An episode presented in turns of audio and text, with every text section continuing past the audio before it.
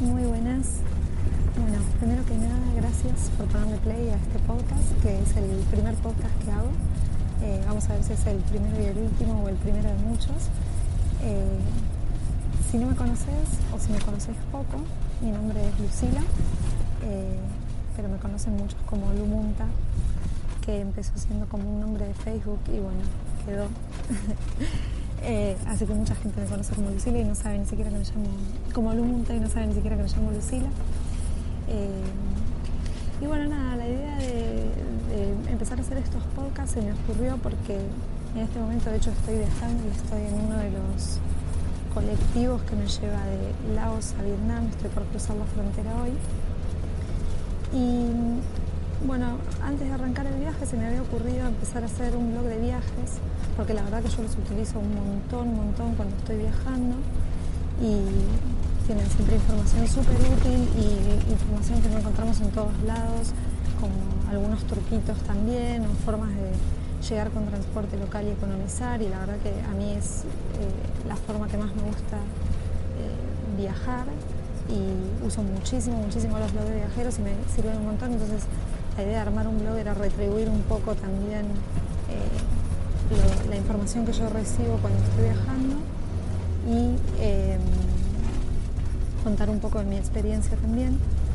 Pero bueno, la realidad es que vengo medio lenta con el tema del blog, vengo escribiendo un montón, pero no lo vengo pasando a la compu porque me lleva mucho tiempo, porque la compu no la puedo usar en los transportes, que es cuando estoy más al pedo, digamos. De hecho, ahora arranqué hoy a las 4 y media de la me pasaron a buscar por el hostel y voy a llegar a, a Da Nang, en Vietnam, a eso de las 5 de la tarde, o sea que la cantidad de tiempo que tengo es un montón. Pero lo que tienen estos transportes es que son una batata. Eh, la verdad es que es imposible escribir arriba de los bondis. Ya lo he intentado varias veces y mi letra es como la letra de un nene 3 años que está aprendiendo a escribir 4 años. Eh, Así que bueno, desistí, la computadora no tiene tanta, la, batería se muere rápido, o sea que tampoco es una opción, no es muy cómodo. Así que bueno, nada, se me ocurrió hacer esto de los podcasts, que como hablar no me cuesta, dije, es una buena opción y puedo resumir incluso todo lo que, lo que voy diciendo en el, lo que puedo ir escribiendo en el blog y hacerlo un poco más personalizado, porque al escucharlo y al charlar, eh, puedo contar un montón más de cosas y la idea es que sea como una charla entre amigos, en realidad un monólogo, pero bueno, ustedes están del otro lado. Eh, y si quieren después me pueden dejar comentarios o sugerirme cosas sobre las que les gustaría que hable. Eh, en este primer podcast lo que se me ocurrió hablar es un poco sobre cómo arranqué el viaje, cómo me animé a salir, por qué arranqué el viaje. Eh, que es por ahí una de las cosas que eh, causa más miedo a la hora de salir y por las que por ahí más gente me pregunta como cómo estoy haciendo para viajar, eh, cómo me fui tanto tiempo, cómo hago con los gastos, que por ahí es lo que a uno más miedo le da antes de salir, porque también me pasaba, decir como, bueno, ¿a dónde voy a estar y qué voy a hacer y cuánta plata voy a tener, por cuánto tiempo voy a poder viajar? Entonces, eh, nada, para hablar un poco de eso, contarles que eh, yo arranqué el viaje en mayo, el 16 de mayo, si no me equivoco, salí a Argentina eh, llena de miedos, llena de miedos. La realidad es que cuando salí, si me preguntan los, creo que los 15 días antes del viaje, había estado llorando por no decir todos o casi todos los días. Eh, me preguntaba todo el tiempo para qué me estaba yendo, por qué había decidido viajar, qué iba a hacer, a dónde iba a estar. Eh, bueno, la realidad es que yo arranqué el viaje en, Francia. Bueno, me fui a Europa primero. Llegué a España. Eh, iba a pasar unos días primero visitando a, unos amigos, llegué a la casa de una amiga cuando llegué a España, mi hermano se había ido a vivir este año para allá también, así que también lo tenía él allá como para ir a visitarlo, o sea que el terreno estaba bastante seguro, porque no es que caía en un lugar donde no conocía a nadie, pero después me había propuesto eh, irme para Francia a hacer la temporada de verano. Eh, y ahí sí que no conocía a nadie. Entonces, bueno, antes de salir tenía un montón, un montón de dudas, de nervios, de replanteos. La realidad es que yo arranqué el viaje porque, como digo siempre, era como una deuda pendiente, una, bueno, algo pendiente que tenía en mi vida eh, cuando yo estaba en la universidad había aplicado en un momento para una beca que otorgaba la, Embajada de Francia en Argentina, que era una beca para ser asistente de lengua española en Francia.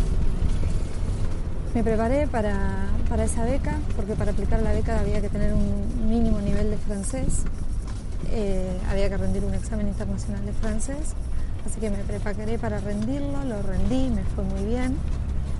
Eh, me presenté a la beca, presenté todos los papeles, creo que era la primera vez que me presentaba a, una beca y no me salió. Y la verdad que me desilusioné muchísimo. Eh, yo estaba casi segura de que me iba a salir esa beca y que me iba a ir el otro año a Francia. Era una beca para, eh, como dije, ser asistente de lengua española en Francia por nueve meses. la verdad que yo estaba súper, súper ilusionada con ir y súper confiada de que me iba a salir esa beca. Y cuando no me salió me súper desilusioné. Eh, yo había aplicado, si bien había aplicado, había rendido este examen y todo, había aplicado con el examen mínimo, digamos, requerido. O sea, con una buena nota, pero en el nivel mínimo requerido de francés. Eh, pero bueno, yo había escuchado antes de presentarme que había un montón de cupos, que nunca se presentaba tanta gente, o sea que al final sobraban más cupos eh, de los que, o sea, en relación eh, cupo gente, había más cupos que gente que se presentara a la beca, entonces como que por más que fueras el último que recibía la beca, la recibías. Y bueno, no fue así, yo me desilusioné un montón, no pude, no pude viajar. Y al año siguiente no me presenté porque fue tan grande la desilusión en ese momento que dije, bueno, no, no puedo, eh, no seré tan buena y en vez de insistir eh, no me presenté. Bueno, después seguí haciendo otras cosas, pero siempre me había quedado como esa espinita de que me hubiese ido, me hubiese gustado irme a, vivir ese tiempo afuera. Eh, también lo había querido hacer cuando estaba en el colegio, cuando era el boom del Rotary, que en este momento no sé si, si sigue siendo un boom o no, pero yo me acuerdo que en ese momento cuando yo estaba en tercero de polimodal he escuchado un montón de gente que se iba eh, un tiempo afuera con el Rotary y me encantaba esa idea, pero a mis viejos no les copaba tanto, así que tampoco me fui porque me dijeron que no, que iba a estar muy lejos, que todavía era muy chica, que bla, bla, bla, bla, bla, bla, bla, bla. Así que bueno, al final no me fui. Entonces, bueno, todas estas cosas fueron sumando a que yo tuviese como esa deuda pendiente o esa eh, cosita pendiente de querer vivir un tiempo afuera y viajar con haciendo algo que yo quisiera. Eh, cuestión, me decido hacer este viaje, compro el pasaje en febrero, creo que fue, y me empecé a cagar todas las patas.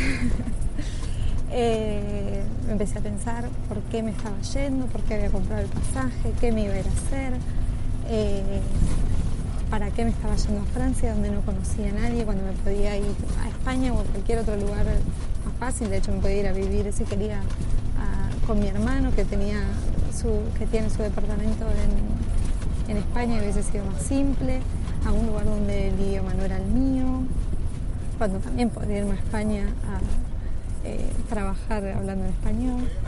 Eh, como que sentía que me la estaba complicando sola y que me estaba yendo a hacer algo que ni siquiera sabía bien por qué lo estaba haciendo. O sea, en parte sí, en parte no. Pero bueno, eh, la realidad es que yo trabajo en Mar del Plata como fotógrafa, yo soy fotógrafa y trabajo full time como fotógrafa en Mar del y por suerte agradezco que me va muy bien y hago lo que me gusta porque realmente adoro mi trabajo. Eh, hago fotografía infantil y de, familia en Mar del Plata y la verdad que disfruto muchísimo lo que hago Entonces irme también a Francia a trabajar de no saber qué, eh, a un lugar donde no conocía a nadie, donde el idioma no era el mío, eh, era todo un desafío. Y bueno, empecé a replantearme todo esto, ¿no? Digo, si estoy acá en Mar del Plata eh, haciendo lo que quiero, lo que amo, lo que me gusta, me va bien, ¿por qué me voy a ir a Francia a trabajar de no importa qué, en otro idioma donde no conozco a nadie?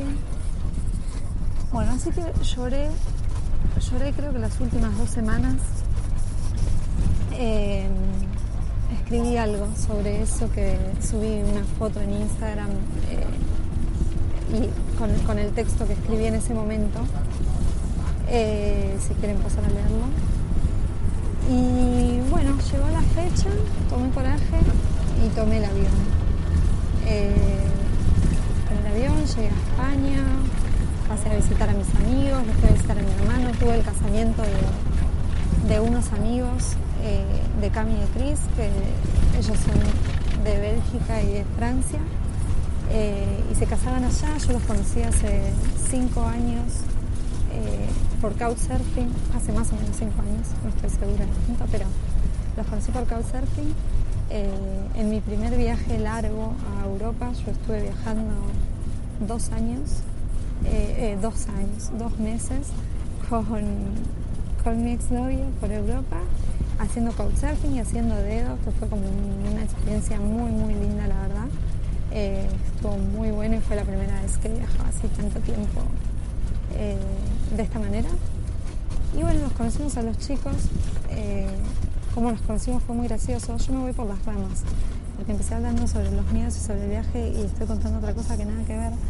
Pero bueno, así soy yo y creo que la idea de estos podcasts es un poco que sea así también porque eh, es un poco como cuento siempre la historia. Entonces, nada, eh, quiero que sea así como un poco una, charla distendida. Eh, pero bueno, en fin, fue un poco una, una tragicomedia como nos conocimos con los chicos porque les habíamos mandado un mensaje diciendo que íbamos a estar yendo a, Bélgica. Ellos en ese momento vivían en Bruselas.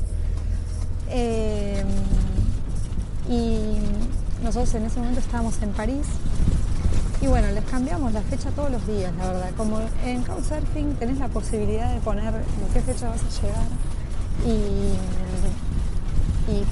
es una fecha como estimativa, no, es nada asegurado que vas a llegar en esa fecha. Entonces nosotros poníamos, bueno, vamos a llegar cerca del, no me acuerdo en ese momento en qué, en qué, época fuimos, y le poníamos como, bueno, vamos a llegar cerca del 12 de noviembre. Y a los dos días les escribíamos y les decíamos, bueno, al final nos gustó París y nos vamos a quedar unos días más, así que vamos a llegar cerca del 14.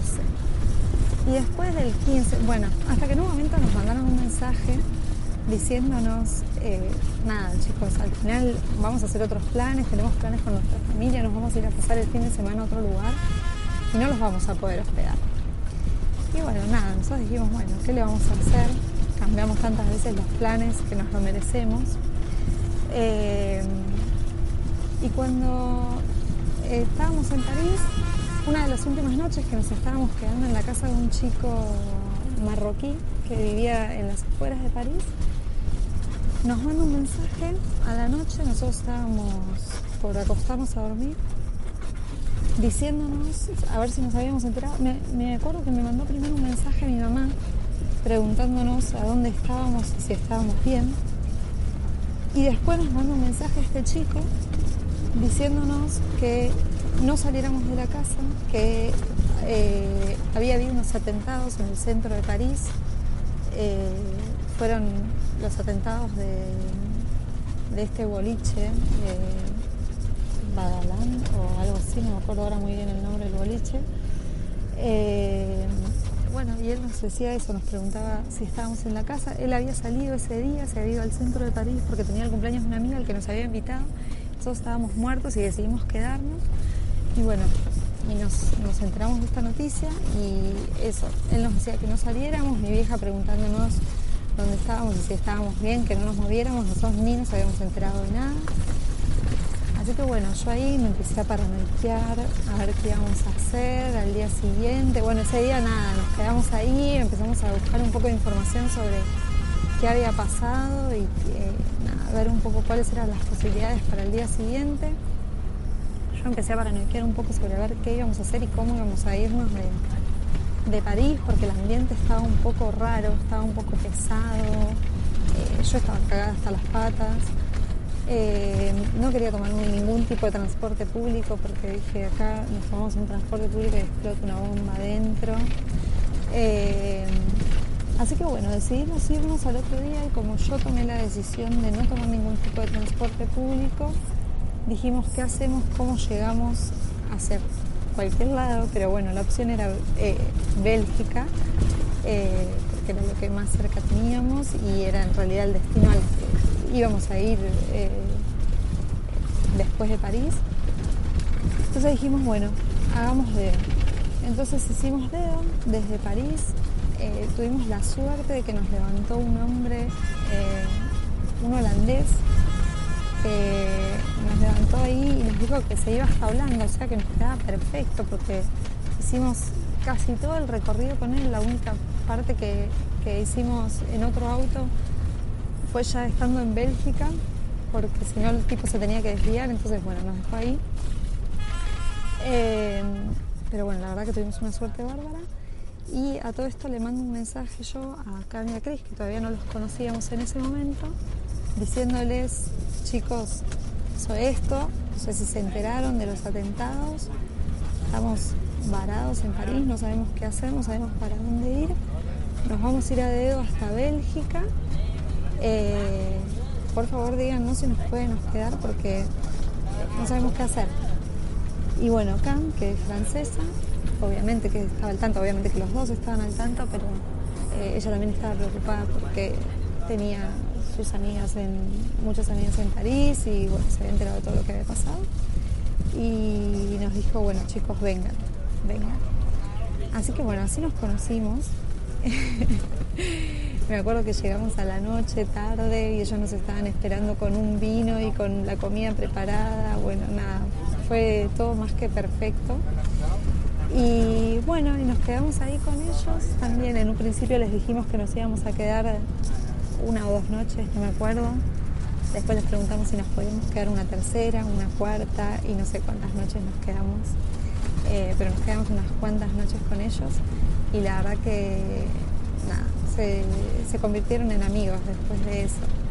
Eh, los chicos iban a venir para, Argentina eh, y de hecho ellos nos habían mandado la invitación para quedarnos con ellos porque querían conocer un poco de la cultura argentina, así que bueno, así, así les presentamos nosotros la cultura argentina a ellos. Eh, se enteraron un poco de, lo que se venía, digamos, cuando, cuando fueran a Argentina y nada, conocieron un poco cómo somos los argentinos. no, no, digo que todos seamos iguales, pero bueno, esto de, improvisar, de cambiar los planes, de llegar tarde, de, de pedir quedarnos un poco más, de nada, todas estas informalidades un poco de los argentinos. Eh, las conocieron ellos ahí en la primera semana con nosotros y bueno, después ellos eh, se venían para, para Argentina y bueno, nada, por suerte seguimos siempre en contacto, nos seguimos viendo y este año se casaron y me invitaron al casamiento, así que bueno, yo estaba muy feliz de, ir al casamiento de ellos, así que eso también fue eh, para mí un empujoncito a la hora de, planear el viaje y de vencer estos miedos, tener el casamiento de ellos, decir, bueno, yo quiero estar allá. Eh, también me hizo un poco de despegar de Argentina, fue como una excusa que tenía para irme para allá. Así que bueno, hice eso, fui al casamiento y después del casamiento ya encaré para, Francia. Eh, antes de ir para, Francia, eh, había estado un poco buscando, bueno, cómo, eh, decidirme para allá y por qué y por qué el lugar que elegí. bueno, como les dije antes, tenía como esto pendiente de ir a Francia. Yo había estudiado francés en Mar del Plata eh, y la verdad que era esto, era como algo pendiente que yo tenía que irme para allá, eh, aprender el idioma, me encanta el francés, me encanta hablar francés y, nada, esto de decir, bueno, me voy allá a mejorarlo, a seguir hablando, a conocer un poco la cultura. Eh, entonces elegí por eso Francia, que era como un desafío. Y el lugar eh, donde estuve viviendo, que fue Biarritz en principio, bueno, la idea era ir a Biarritz, pero terminé viviendo en Bayonne, que queda media hora en colectivo de Biarritz. Eh, fue un poco azaroso. La realidad es que eh, empecé a googlear a ver a dónde podía ir. Eh, mi idea antes de salir era buscar también un destino donde pudiera, si quisiera, trabajar como fotógrafa. Entonces, bueno, dije, bueno, a ver cuáles son las opciones. como me iba en verano, yo quería que fuera un lugar con playa. Eh, entonces, bueno, Biarritz era como un lugar perfecto porque tenía playa. Eh, me parece que me van a pedir un boleto ahora acá. Eh, tenía playa, era un lugar de ser, había como buena onda, o aparentaba haber buena onda, pero sí, sí, había buena onda. mucha movida de surf, gente joven. Entonces yo dije, bueno, eh, es un buen lugar para, llegar sola, pero antes de esto, bueno, obviamente que había mirado para irme eh, del otro lado de la costa, digamos, Niza, Marsella. Eh, había, mirado para irme un poco más al norte. O sea, lo primero que dije, bueno, es me voy a ir a, a la playa. Una vez que decidí ir a la playa, empecé a buscar los destinos con playa. también miré para ir a Córcega. Bueno, había muchas opciones pero finalmente me terminé decidiendo por esta, empecé a buscar un poco más de información, empecé a buscar en Facebook grupos de argentinos que estuvieran viviendo en Francia. Eh, encontré que había un grupo de argentinos que eh, se iban a hacer la temporada, que eran todos los argentinos que se iban a hacer la temporada para allá, que tenían un grupo de WhatsApp, así que me agregué al grupo de WhatsApp. Empecé a buscar grupos de Facebook de alojamiento o de lo que fuera en realidad, de compra y venta, como para eh, empezar a, ver un poquito más eh, información sobre, sobre el lugar y sobre dónde alojarme, cómo buscar eh, una casa. Yo siempre digo que todas estas cosas están buenísimas, gracias a la tecnología ahora uno puede ir ya antes de salir viendo un montón de cosas relación con información, en relación con lugares. Yo incluso me acuerdo que empecé a buscar por Instagram eh, marcas o nombres de, restaurantes, de restaurantes o de empresas eh, para ver qué había en, en y si podía proponerles, eh, no sé, algo, trabajar con ellos, ofrecerles fotos, lo que fuera. Pero bueno, ya ir tanteando un poco el asunto.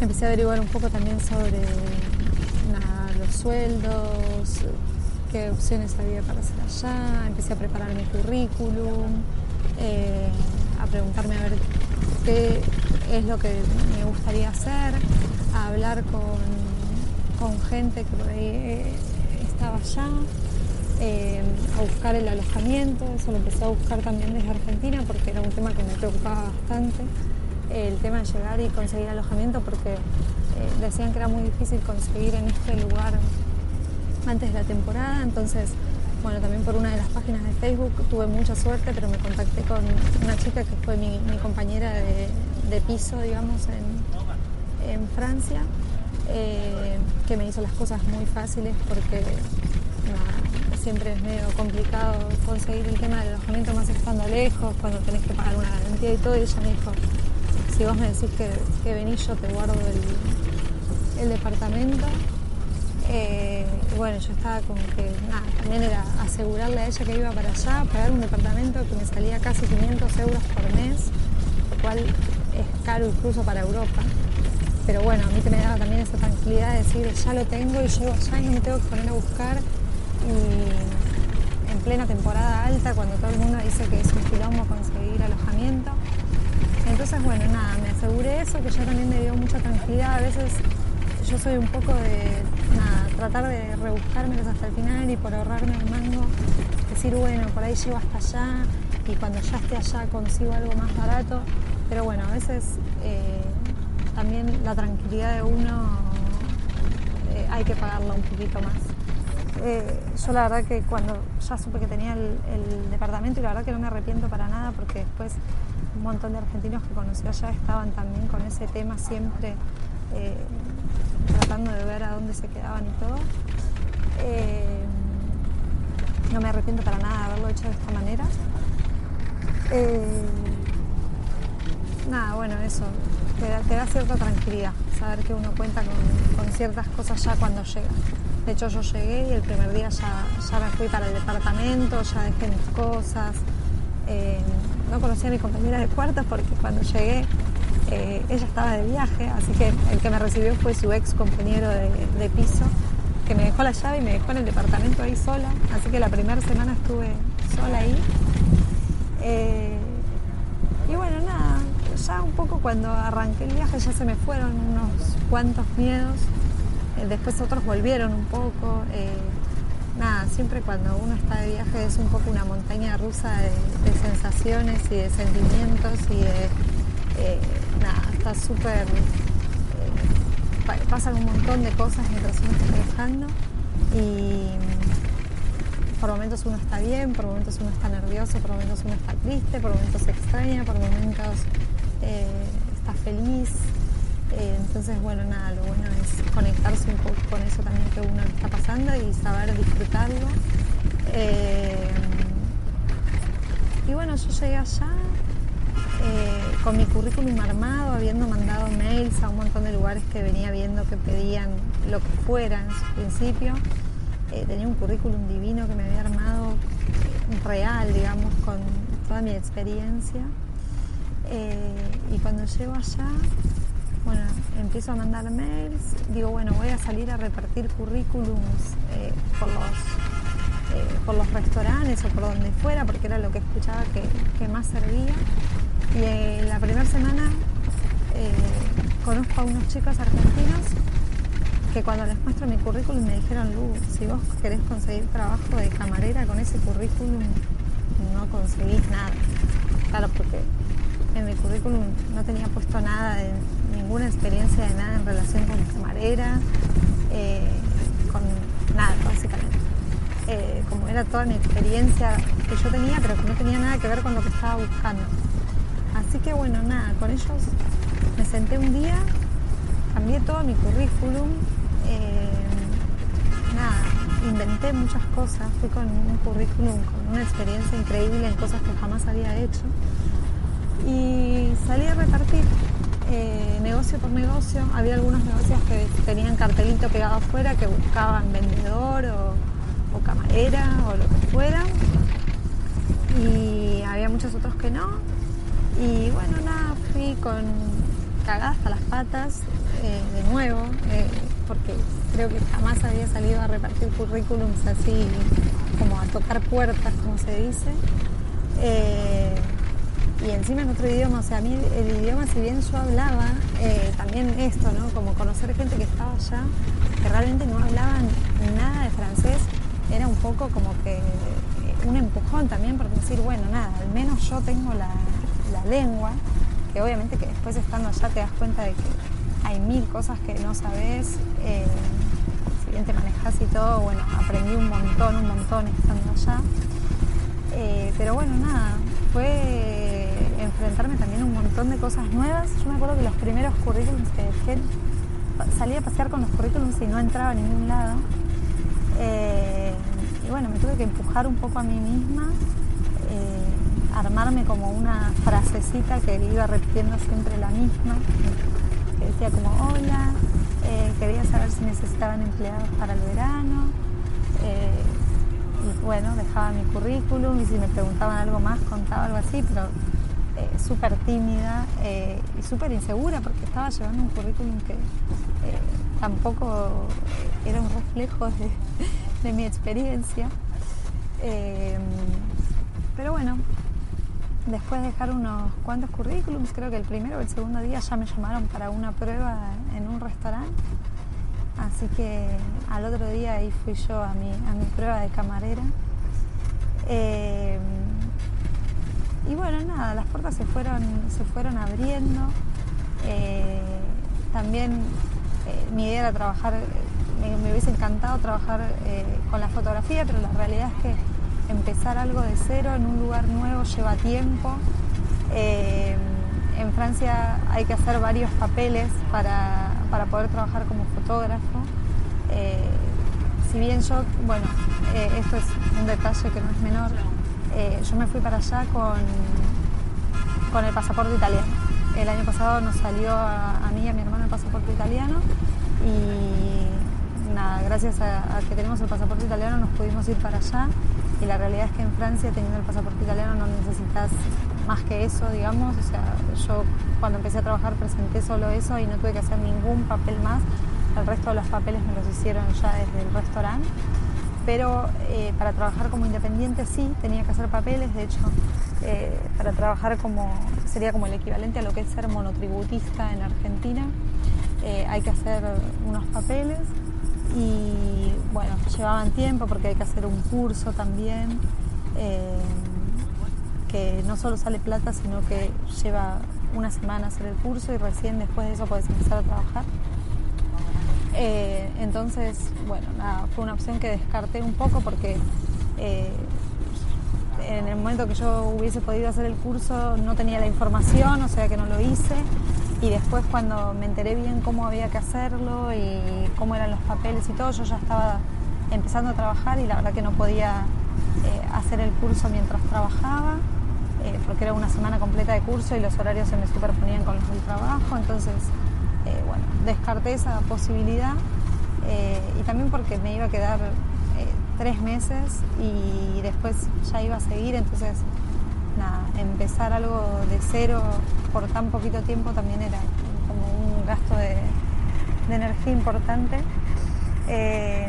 así que bueno, decidí finalmente quedarme trabajando como, como camarera esos dos meses que estuve ahí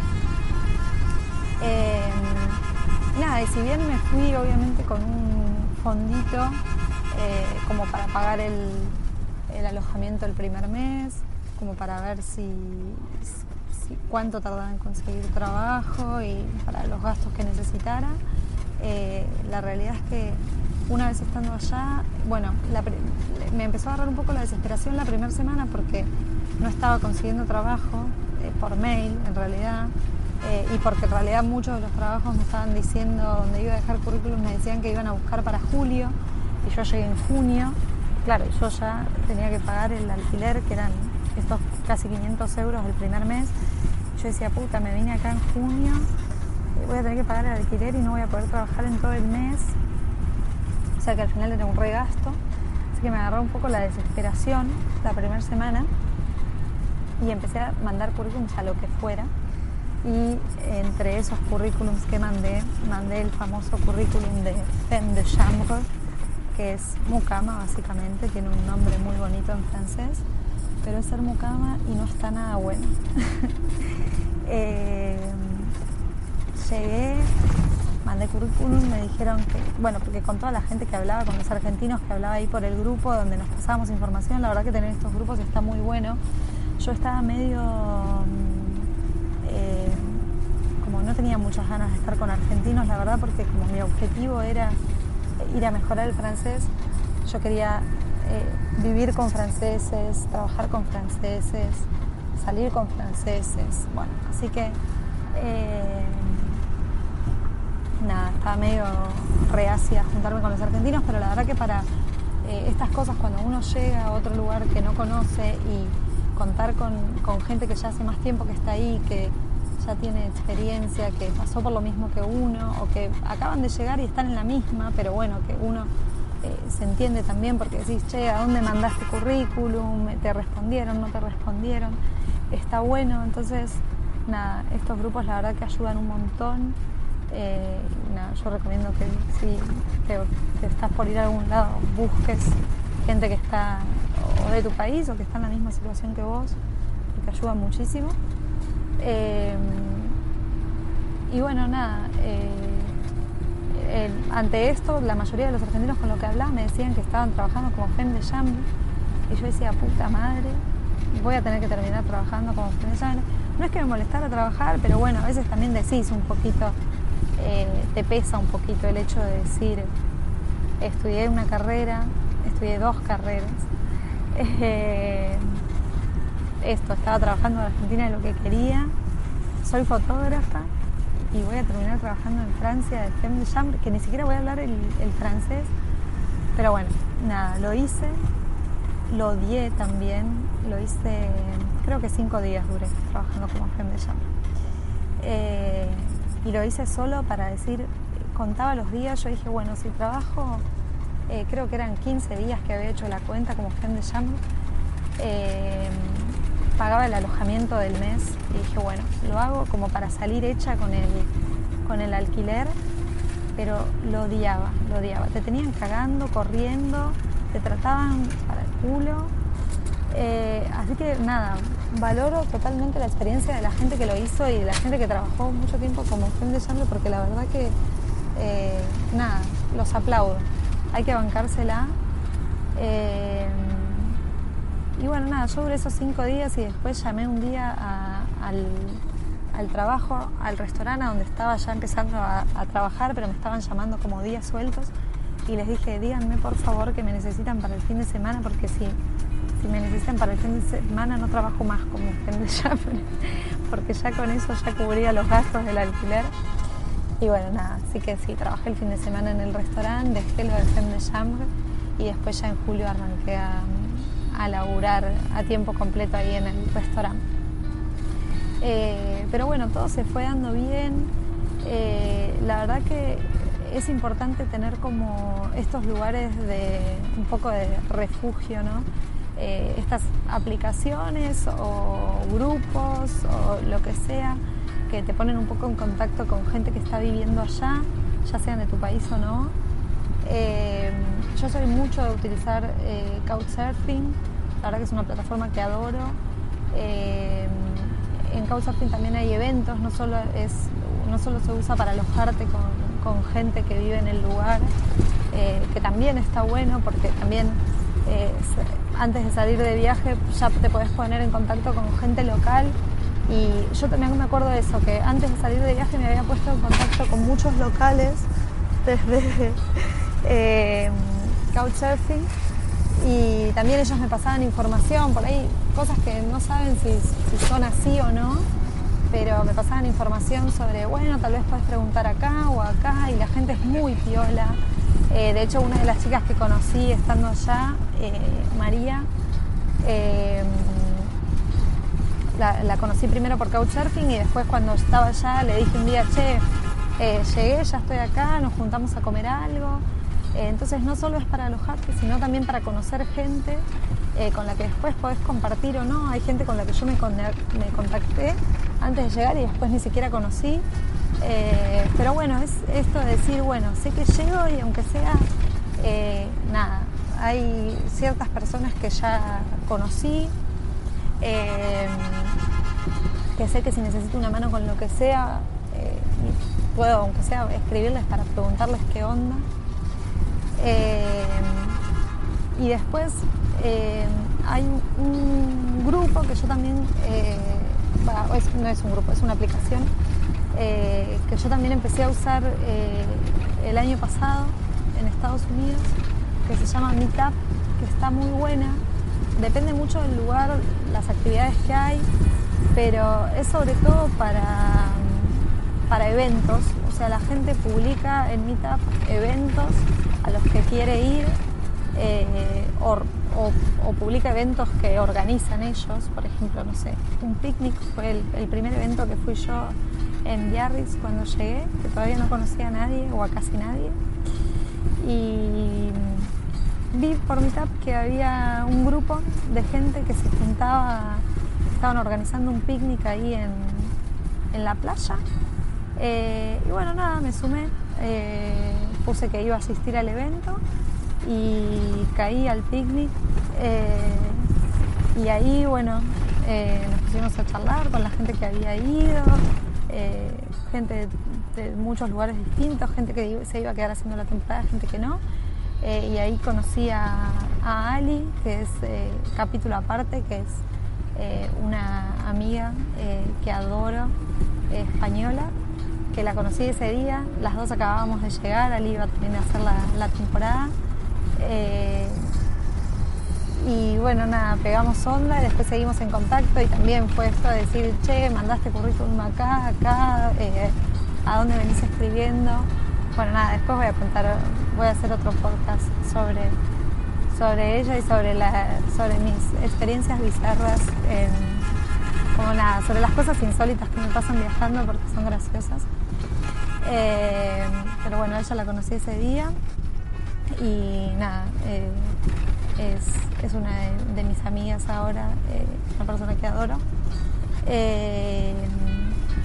y bueno, nada, tener estos grupos eso, buscar plataformas que, te ayuden a sacarte un poco los miedos antes de salir de viaje. y sobre todo animarse como esta frase que dice, hacelo, aunque sea con miedo, pero hacelo, algo así.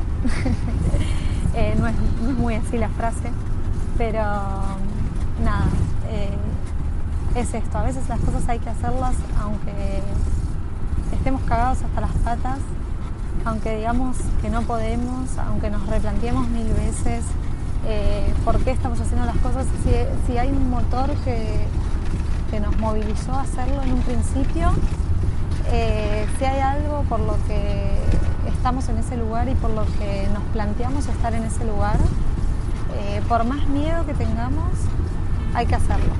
Eh, yo creo que no hay nada demasiado malo y acá me estoy hablando a mí misma porque estoy también ahora en un momento en el que tengo que tomar algunas decisiones sobre cómo sigue el viaje y también con algunos cagazos en relación con eso. Eh, pero bueno, no hay, no hay una decisión mala, digamos. O sea, todo lo que decidamos por algo es. Eh, y yo creo que eh, tal vez si, la experiencia después de eso no es la mejor, bueno, será un aprendizaje y no hay nada como tan grave o, tan terrible, digamos es romper con ese miedo. Yo no creo que nadie, o, al menos tal vez sean pocos los que hacen las cosas eh, sin miedo. Eh, dar el primer paso o pegar el primer salto es lo más difícil. Eh, o sea, yo tuve el mismo miedo al momento de comprar el pasaje, que al momento de irme, que al momento de llegar, que al momento de irme a Francia. O sea, siempre va a haber un, algo nuevo que nos va a dar otra vez miedo. Eh, creo que nunca, nunca se acaba, pero bueno, entre saltar o avanzar eh, y quedarnos, eh, nada, yo creo que hay que, hay que saltar, siempre sosteniéndonos o apoyándonos en la gente que, que nos empuja para adelante y que nos eh, nada, también tomando como referente gente que esto, que, que, nosotros creemos que para ahí son como ídolos. Eh, yo creo que cada cual tiene su ídolo y dice wow, lo que está haciendo esta persona y yo quisiera poder hacerlo pero no puedo. Bueno, nada, tomar esas experiencias o hablar con esas personas también eh, y preguntarles esto, cómo lo están haciendo, cómo se animaron, por qué se fueron, eh, cómo hicieron con, no sé, lo que necesitamos saber, lo que, eh, lo que nos mueva a, saber o lo que nos genere incertidumbre o miedo, averiguar, averiguar sobre eso, sobre cómo hicieron otras personas para estar ahí y mandarse. Sobre todo animarse y, mandarse a hacerlo. Así que bueno, bueno, de esta manera termino este primer podcast que en realidad no sé si hablé sobre lo que tenía que hablar o no, o si terminé hablando sobre cualquier otra cosa y sobre mi experiencia en Francia y me fui por las ramas, como posiblemente haya pasado. Pero bueno, espero que nada, lo hayan disfrutado y que si quieren preguntarme lo que sea, que me pregunten, que las dudas que tengan me pregunten. Eh, obviamente que no soy nada, nadie especial, digamos, para, contar sobre nada. Mi experiencia es una más entre un millón de experiencias. Pero nada, si, a ustedes les sirve o los motiva para hacer lo que sea o los anima, nada, mi idea es ir armando eh, estos podcasts eh, contando un poco sobre mis viajes, eh, sobre este viaje en particular. nada, la idea es armar como mi guía de viajes un poco en formato auditivo para que puedan escuchar cuando quieran. Igualmente la voy a escribir y va a estar el blog pero la idea es que lo tengan también en, audio, si lo pueden escuchar cuando tengan ganas. Y bueno, nada, eh, cuéntenme si, disfrutaron este primer podcast, si les gustó, si los motivó, si les sirvió, si les pareció una cagada. Eh, pero a mí me encanta que me manden mensajitos y, me cuenten esto sobre eh, qué les parece lo que subo, si les sirve, si no les sirve. Para mí es siempre un, motor y me empuja también para adelante saber que lo que estoy haciendo alguien lo está escuchando y alguien le está sirviendo. Así que, eh, nada, ya sea si les gusta o si no les gusta, escríbanme y cuéntenme porque a mí me gusta recibir sus mensajes. Bueno, eh, les mando un abrazo sigan disfrutando de su día o de su noche y nada, eh, ya estaré dejando dentro de, dentro de poco un segundo podcast contándoles algo que no sé qué